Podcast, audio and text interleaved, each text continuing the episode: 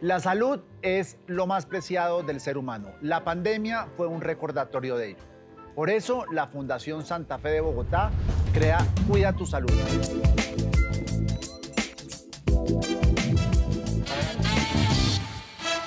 Hoy hablaremos de uno de los órganos más importantes del cuerpo, el más desconocido para muchos de nosotros y el que nos ha permitido evolucionar tanto como especie, el cerebro.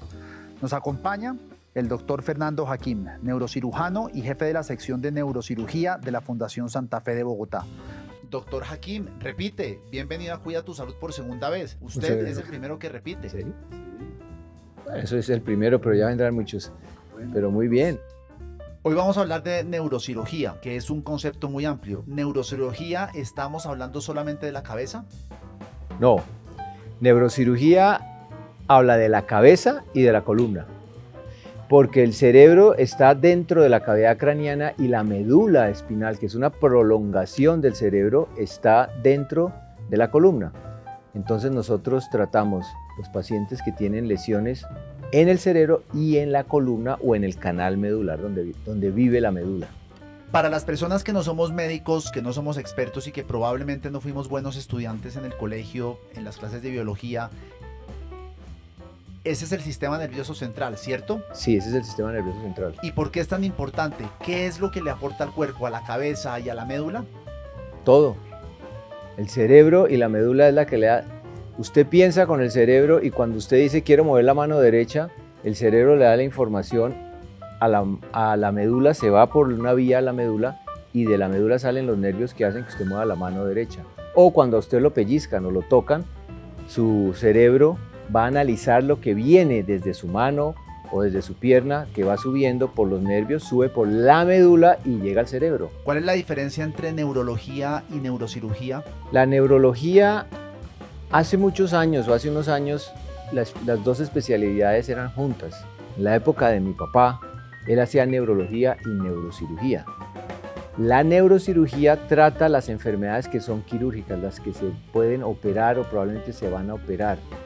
Y la neurología trata las enfermedades que no se operan. Claro que no todo paciente que vaya al consultorio de un neurocirujano sale con la orden para cirugía. Por ejemplo, un paciente que tiene una enfermedad de Parkinson, de esclerosis múltiple, ese tipo de enfermedades no se tratan con cirugía en la mayoría de los casos o nunca casi. Parkinson sí, eso los ve el neurólogo, pero si usted tiene un tumor cerebral, un aneurisma, una hidrocefalia, una hernia discal, la debe tratar el neurocirujano. ¿Es muy difícil diagnosticar los tumores del sistema nervioso central? No es difícil de diagnosticar y hoy en día, antes era más difícil porque era pura clínica. Usted tenía que el paciente se le está paralizando un lado del cuerpo, no puede hablar, no está caminando bien, usted lo sospechaba. Obviamente, hoy en día usted lo sospecha. Y lo más importante es la clínica. El paciente es un libro abierto. Lo que el paciente le está diciendo que está sintiendo, el médico lo tiene que interpretar y solicitar exámenes para confirmar el diagnóstico. Pero hoy en día es más sencillo porque usted le hace una resonancia magnética y ahí se ve todo, si tiene un tumor, si tiene hidrocefalia, si tiene un aneurisma. Pero pues no es que sea fácil o difícil, lo importante es, ahí está la maestría del médico en entender de interpretar la clínica del paciente. ¿Ustedes recomiendan que un ciudadano que no esté sufriendo de nada se haga chequeos regulares para saber si tiene algo en el sistema nervioso central o solamente si se presentan ciertos síntomas? Si se presentan síntomas, obviamente hay que hacerlo, pero a veces hay familias que tienen, por ejemplo, aneurismas, familias que pueden tener tumores, enfermedades que se asocian a tumores del sistema nervioso central entonces es importante hacer un seguimiento de esos pacientes, pero no todo el mundo debería tener una resonancia magnética, pues no porque eso sería muy costoso para el servicio de salud, digamos, y si no tiene síntomas, pues no vale la pena, pero el que yo no le niego a nadie una resonancia, si van a mi consultorio y se está quejando de algo, por algo está en mi consultorio, ese paciente quiere saber si está bien o no y le hacen una resonancia.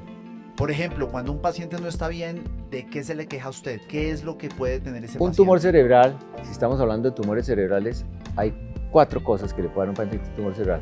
Lo más importante es dolor de cabeza. Las características del dolor de cabeza, no un dolorcito de cabeza que a todos nos puede doler la cabeza, es un dolor de cabeza que aumenta cuando usted tose, puja, se ríe, vómito, dolor de cabeza y vómito, dolor de cabeza visión doble. ¿Visión doble puede decirse que es visión borrosa? No, doble. Doble. Borroso es ver borroso, pero doble es que yo, sobre todo a mirar a los lados, yo miro para el lado y veo dos, ahí veo cuatro personas en vez de dos, o veo esta, dos cámaras, o lo veo a usted y veo dos personas ahí, eso es doble. Vómito, dolor de cabeza, visión doble y dolor de cabeza que lo despierte en la noche. Que usted se despierte y dice, lo primero que usted piensa, uy, me despertó el dolor de cabeza. Esos dolores de cabeza. Y dolor de cabeza con dificultad para mover un lado del cuerpo y dificultad para encontrar las palabras o hablar. Eso es así en grande, una persona puede tener un tumor cerebral si tiene esos síntomas. ¿Qué incidencia tienen las personas para desarrollar un tumor en el sistema nervioso central? Pues afortunadamente no es tan alto. No es tan alto, una persona normal que, que haga un tumor no es tan alto. Yo diría que es aproximadamente de mil personas, yo creo que más o menos que 3, 4 pueden hacer un tumor cerebral. Tal vez estoy exagerando ahí, pero más o menos entre benignos y malignos. Benignos y malignos. Como le decía antes, hay enfermedades como la neurofibromatosis que pueden hacer tumores cerebrales. Entonces son pacientes que usted tiene que estudiar porque esos pacientes que tienen esa enfermedad sí tienen una incidencia mucho mayor en hacer tumores cerebrales. Está comprobado científicamente que la radiación a la que estamos expuestos de ciertos equipos tecnológicos puede provocar un tumor o una afectación en el sistema nervioso central? Esa es una pregunta le voy a empezar por los celulares, digamos. La gente dice los celulares producen tumores cerebrales. No se ha podido comprobar que un celular produzca tumores cerebrales. Sin embargo, hay países en el mundo donde no dejan que los niños o los menores de 12 años o ciertos usen celulares. Y cuando usted lee los trabajos de los celulares, eh, la conclusión es, entre menos lo use mejor, use manos libres. Entonces pueden tener algo. Si yo le daría una recomendación a las personas, no usen tanto el celular. No es que yo lo haya visto, que es que ahora tenemos más tumores cerebrales porque apareció el celular, pero puede haber algo ahí, entonces es mejor eh, evitarlo. Otra cosa es los transformadores. Si usted vive debajo de, en su casa hay un transformador de esos grandotes que usted ve en los postes, parece que ese tipo de radiación sí puede producir no solo algunos tipos de tumores cerebrales, sino algunos otros tipos de, de enfermedades. ¿Cuáles son esos transformadores? usted los ve en la calle, no ha visto unos postes con unos transformadores grandotes encima, eso, pero no debe estar uno, dicen que más de 300 metros de, de, distancia. ¿A qué se dedica el Departamento de Neurocirugía de la Fundación Santa Fe de Bogotá, doctor Jaquín? Neurocirugía es el departamento que ayuda a tratar los pacientes que tienen tumores cerebrales, que tienen aneurismas, que tienen hidrocefalia, que tienen cualquier problema de columna. Eh, nosotros estamos dedicados a, operar esos pacientes, las de las patologías, y probablemente se me están escapando algunas, pero es, somos las personas que tratamos los pacientes que tienen alguna enfermedad quirúrgica, generalmente, a nivel del sistema nervioso central y puede ser periférico. ¿Por qué razón la neurooncología se ha vuelto una de las líneas de la medicina más desarrollada y con más adelantos científicos en los últimos años? Yo creo que el cáncer en general, el mundo entero le está trabajando mucho, mucho, mucho, mucho. Entonces, la neurooncología, cuando nosotros operamos un paciente, ¿cuál es el éxito nosotros como neurocirujanos? Hacerle una resección completa al paciente. Como neurocirujanos no podemos hacer más sino quitarle el tumor al paciente y con los controles y los equipos que tenemos aquí uno se puede hacer eso generalmente y puede ver al día siguiente que le quitó todo el tumor. Pero ahí, hasta ahí llegamos nosotros como neurocirujanos. Ahí entra ya el neurooncólogo a hacer el manejo médico del paciente, con drogas nuevas que hay para evitar que ese tumor vuelva a crecer. Y ha habido avance en eso, por eso es que la neurooncología se ha vuelto tan importante. Y es importante porque nosotros como neurocirujanos llegamos hasta ese punto y tiene que seguir el neurooncólogo. Lo único es que esas drogas son costosas, pero así es la, la medicina. Al comienzo las cosas son costosas, puede ser que más adelante ya no sea tan costosa, pero una vida vale la pena todo. Pero esas drogas, ¿qué son exactamente? ¿Líquidos, pepas, inyecciones? Hay de todo. Hay, hay quimioterapias que son endovenosas, pero hoy en día la, la, la línea de manejo de un tumor cerebral es radioterapia y unas pepitas, unas capsulitas que se toman una persona que ha sufrido de un tumor y se le removió, eh, ¿tiene que seguir acudiendo a radioterapia por el resto de su vida o hay un periodo donde ya eso se acaba? No, la radioterapia, si es un tumor maligno, el benigno, si usted lo quitó todo, generalmente no necesita radioterapia. Hay casos eh, que sí la necesitan cuando son ciertos tipos de tumores o quedó un pedacito, en fin, en el sitio. Pero el paciente que tiene un tumor malo hay que irradiarlo. Pero el tejido, como todos los tejidos, hablando del cerebro en este caso es un tejido, aguantan cierta radioterapia. Usted no le puede hacer más de lo que aguanta un tejido. Eso ya está estudiado. Para eso están los, oncólogos, los radioterapeutas, los ingenieros los físicos que trabajan en medicina saben cuánto tolera de radioterapia un tejido, el nervio óptico, el cerebro. Usted no le puede dar más porque más es menos, lo que hace es dañar el cerebro. Doctor, ¿qué avances tecnológicos ha tenido la neurocirugía en los últimos años y en qué han cambiado estos procedimientos versus los que se hacían hace 10 o 20 años? Yo voy a empezar por lo más sencillo. La forma de operar, por ejemplo, un endoscopio entra usted por la nariz con una camarita, por otro lado los instrumentos, llega usted allá, no hace daño de, tejido para llegar hasta allá, no hay que hacer tanto daño porque usted entra por caminos que ya existen. Eso es un avance muy grande el endoscopio. Para ciertas hernias discales el endoscopio. Eso ayuda mucho porque usted tiene mucha visión y me he dado cuenta en estos días, eh, uno va viendo cosas todos los días, uno no hace daño si ve lo que está en donde está trabajando.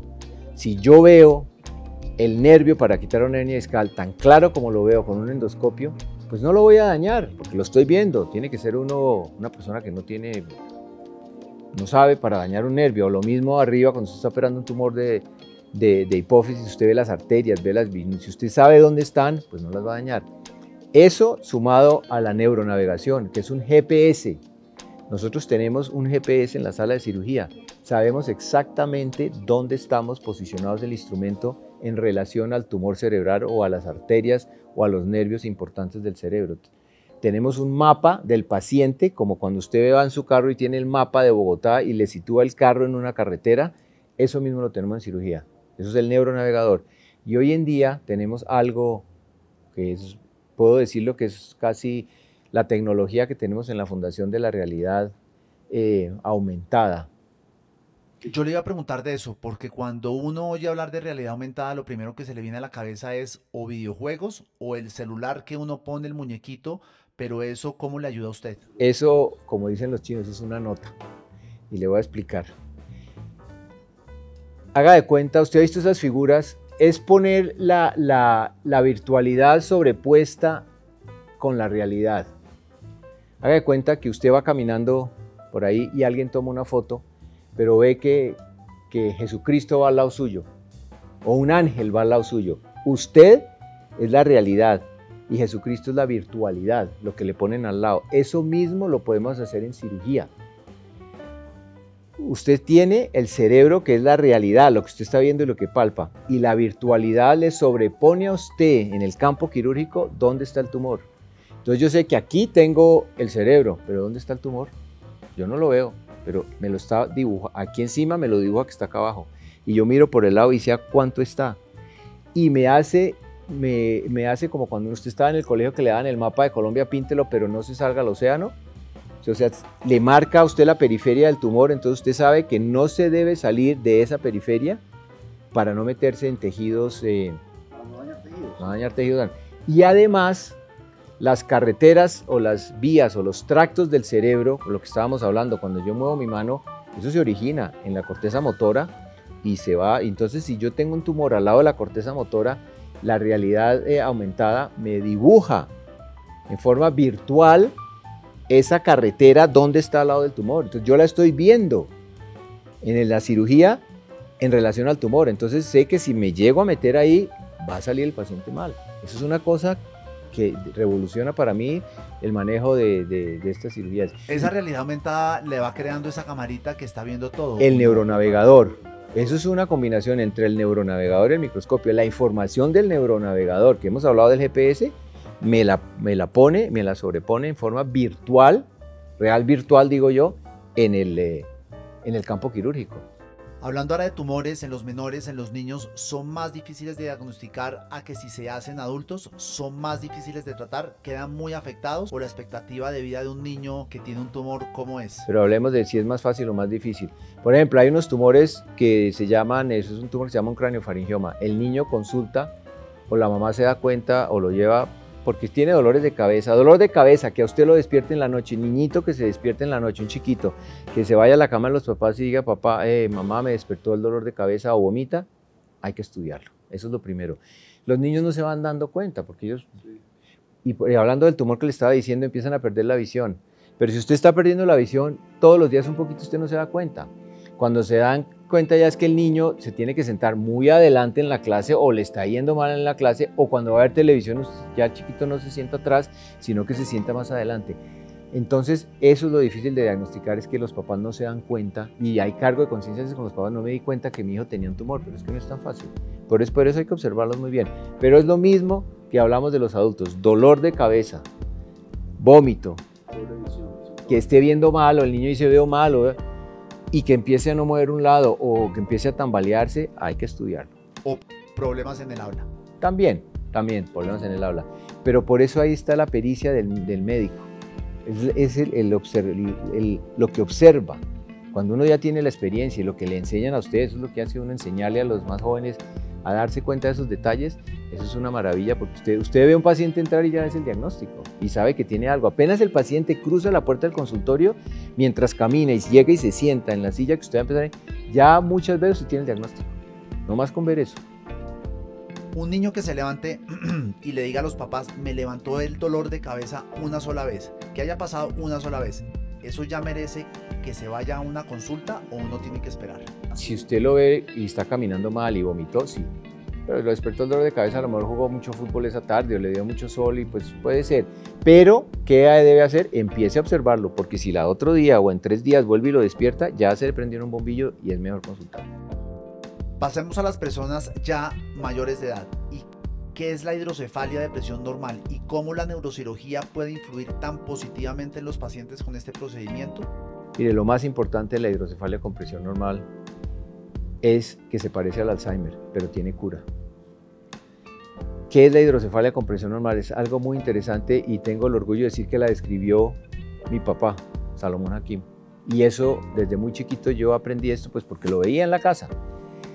Si yo le hago, usted, le voy a hacer una pregunta. Si no la contesta, pues yo la voy a contestar, pero la voy a hacer. ¿Qué tiene más, más presión? ¿La llanta de una bicicleta de ruta o la llanta de un tractor?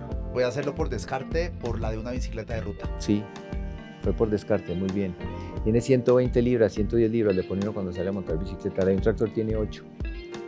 Si este es un piso, ahorita le doy la explicación, de madera, y yo que peso 80 kilos, y ella que pesa 48 kilos, entra con esos tacones que tiene. ¿Quién le abre hueco al piso de madera? ¿O quién marca, le hace mella al piso de madera? ¿Por qué? Me imagino que es por el peso que se le está ejerciendo una superficie mucho más muy liviana. Bien, muy bien, lo contestó muy bien. Presión es igual a fuerza por unidad de área. Los 48 o 50 kilos de ella están concentrados en esa puntica del, del tacón mientras que los 80 míos están en un área así de grande, entonces no le abro. Eso mismo ocurre en el cerebro. Y la última, para que todo el mundo entienda, si usted coge una bomba de caucho, cuando usted la empieza a inflar, que es dura y luego es blandita, cuando ya está grande, con que usted sople un poquito, agranda eso. Eso ocurre en el cerebro. Se agrandaban los ventrículos cerebrales, le hacían una punción lumbar y le medían la presión y era normal. Entonces la gente decía, eso se agrandó, fue porque perdió tejido de paciente ya, no, ya el cerebro se le achicó, no hay nada que hacer. Y ahí es donde el, doctor Salomón Hakim describe la enfermedad, se da cuenta que hay un fenómeno físico, como el que le acabo de explicar, en el cerebro. Entonces son personas que tienen los ventrículos grandes con presión normal. Usted le hace la punción lumbar y es normal, pero los ventrículos son grandes. Ya sabemos las características de un ventrículo grande y no un ventrículo que ha perdido tejido. Los pacientes se caracterizan clínicamente porque caminan mal, marcha magnética, haga de cuenta que sus zapatos son de metal y el piso es de imán, le cuesta trabajo levantar los pies del piso y el giro, usted le dice, vaya hasta allá y devuélvase, le cuesta trabajo hacer el giro. Uno. Dos, incontinencia urinaria, empiezan a orinarse. Y después fecal y problemas mentales, es una demencia. Pero todo, todo empieza siempre con problemas en la marcha. Acá tenemos lo de la Joint Commission, la clínica de hidrocefalia con presión normal para tratar a esos pacientes. Entonces les hacemos unas pruebas y después de hacer las pruebas llegamos a la conclusión si sí lo podemos ayudar o no y se le pone la válvula. ¿Por qué se suele confundir la hidrocefalia con el Alzheimer? Porque son de, los dos producen demencia. La hidrocefalia con presión normal produce demencia. ¿Qué es demencia? El paciente está perdido. El hidrocefálico tiene demencia, pero es una demencia que viene primero acompañada de trastornos en la marcha. Si usted tiene, si usted es el paciente que tiene Alzheimer y usted le pregunta a la familia, ¿él empezó caminando mal? Sí, póngale la firma que tiene algo de hidrocefalia con presión normal. el Alzheimer no da trastornos en la marcha, sino muy al final de la enfermedad. La paciente que tiene Alzheimer, usted le dice, camina bien, camina bien, eso es un Alzheimer. Pero la hidrocefalia siempre empieza con trastornos en la marcha y es una marcha típica o patognomónica de la enfermedad. ¿Qué logros ha tenido la Fundación Santa Fe de Bogotá en el campo de la neurocirugía? Yo creo que todo lo que hemos hablado. Sí, tener, claro, aquí, aquí tenemos un, grupo de, de médicos que trabajamos en equipo, hacemos las cosas por el paciente. En ningún momento cada uno es república independiente. Tenemos un departamento donde se presentan los pacientes. Entonces hay gente que dice que si ustedes tienen muchos estudiantes, a mí no me gusta. Ojo, los hospitales que tienen estudiantes y residentes son los mejores calificados en el mundo porque es el que hace las cosas perfectas. Un residente es un control de calidad. Un residente, si usted llegue a hacer algo que no es, aunque usted tiene la ética, pero un residente está encima y la gente joven lo jala uno. La gente joven trae las ideas nuevas, eso es muy importante.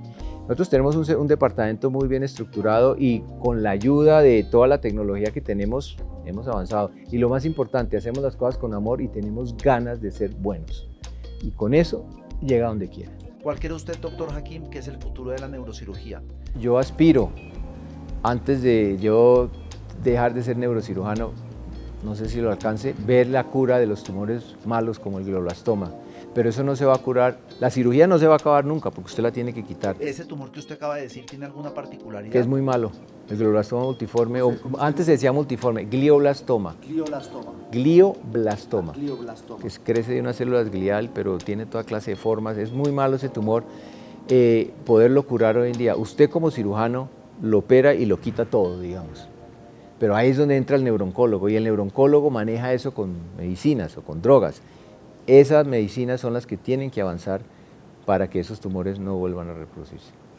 ¿Qué le ofrece la Fundación Santa Fe de Bogotá a las personas que deseen conocer más sobre el servicio? Pues lo más fácil es, oyendo todas estas eh, grabaciones que estamos haciendo, estamos trabajando en la página web, estamos haciendo propaganda a, todo lo que es la fundación y muy fácil que contacten con alguno de, nosotros, de alguno de los especialistas de neurocirugía y les mostraremos qué es lo que tenemos.